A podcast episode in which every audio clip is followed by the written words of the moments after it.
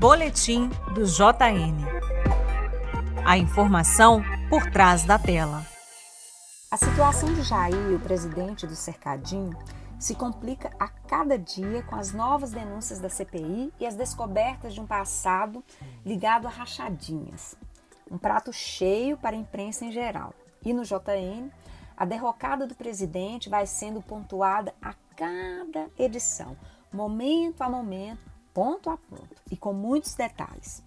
Eu sou Eliara Santana, professora e pesquisadora de mídia e discurso, e este é o Boletim do JN, que vai trazer para vocês uma análise crítica das notícias veiculadas pelo Jornal Nacional durante a semana. Este podcast é uma produção em parceria com o Brasil de Fato, Minas Gerais. Ao lado da economia muito ruim e das denúncias de corrupção, o avanço da vacinação em outros países também tem sido mostrado repetidamente, estabelecendo uma ligação com a situação bastante precária do Brasil. Ou seja, a percepção é de que, se não fosse pela corrupção na compra de vacinas, o Brasil estaria numa situação muito melhor.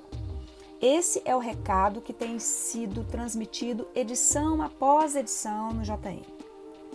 Já no sábado, dia 3, os humores da semana estavam dados, bem adiantados. Além de destacar as manifestações contra Jair em todo o país, o JN mostrou também uma reportagem de oito minutos com e-mails obtidos pelo jornal que revelavam um novo intermediário na negociação de 400 milhões de doses da vacina AstraZeneca.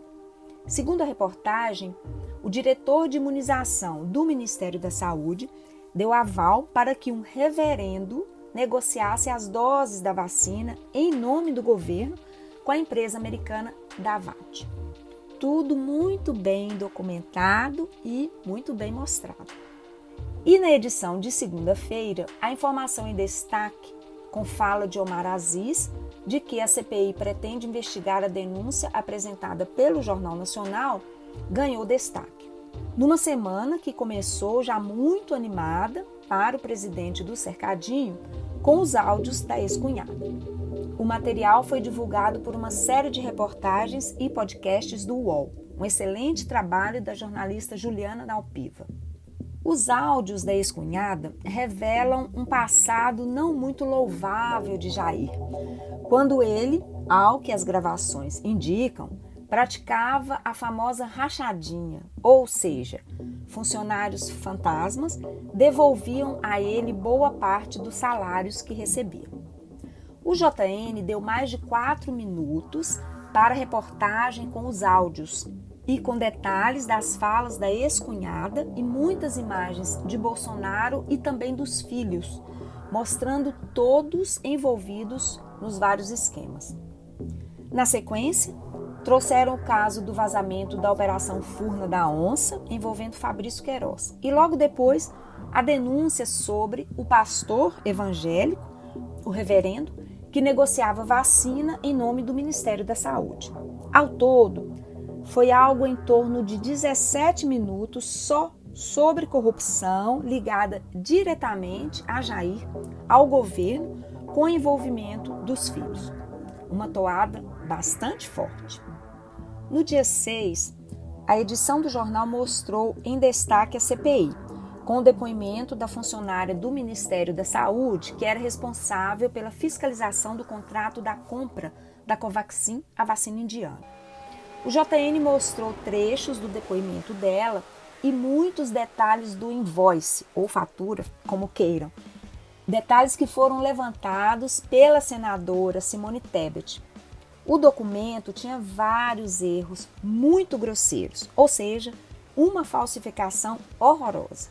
E ainda na edição, Bonner anunciou com destaque que a ONG Repórteres Sem Fronteiras incluiu Bolsonaro numa lista de predadores da liberdade de imprensa e citou os ataques à Rede Globo. Segue a semana e segue a CPI. E na quarta-feira, o destaque foi a voz de prisão dada por Omar Aziz a Roberto Dias, ex-diretor do Ministério da Saúde. As reportagens mostraram detalhes do depoimento e estabeleceram as ligações todas com Elcio Franco, Ricardo Barros, a empresa Precisa, a empresa Davate. Tudo bem esmiuçado e mostrado com riqueza de detalhes. Mas na edição não faltou a leitura também, ainda que sem muita ênfase, da nota das Forças Armadas criticando a declaração de Omar Aziz sobre a banda podre do Exército.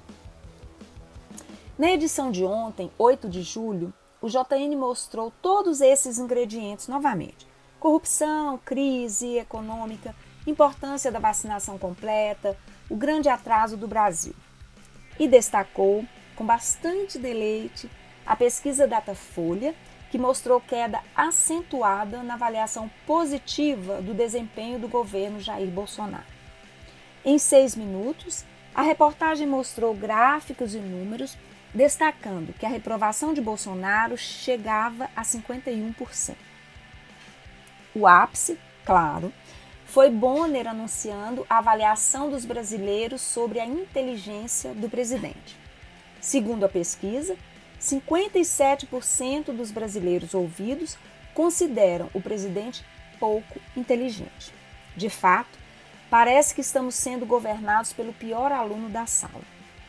E o fim da edição foi bastante épico, com a imagem da carta que a CPI encaminhou a Jair Bolsonaro pedindo que ele se posicionasse em relação a Ricardo Barros e que é fechada com o versículo bíblico tão proclamado pelo presidente: Conhecereis a verdade e a verdade vos libertará.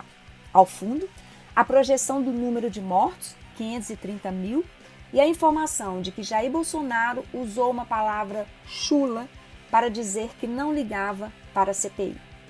E para fechar o podcast de hoje, vamos às pesquisas XP, PESP e Datafolha, que foram divulgadas ontem, quinta-feira.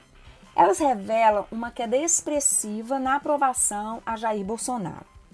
Mas alguns dados revelados pela pesquisa XP são muito importantes de serem observados, bem observados. Por exemplo, a percepção de que o noticiário está ruim para o governo tem um salto e vai a 60%.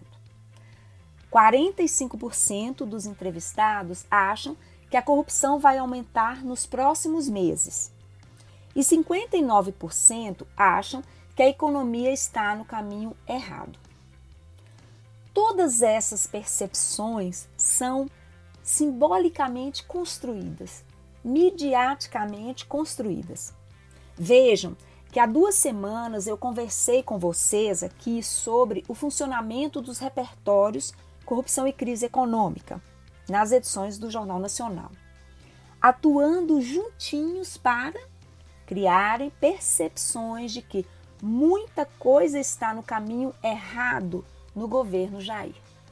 Bobo é quem ainda ignora o papel central da mídia em nossa sociedade. E nem vou comentar aqui o Datafolha fresquinho sobre intenção de voto. Vamos ver o que mostra o JN. Um abraço e até a próxima semana.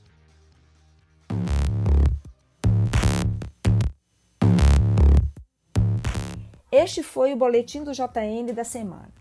Espero que esta análise seja útil para compreender as estratégias na construção das informações que chegam até nós pela mídia. Um abraço e até a semana que vem.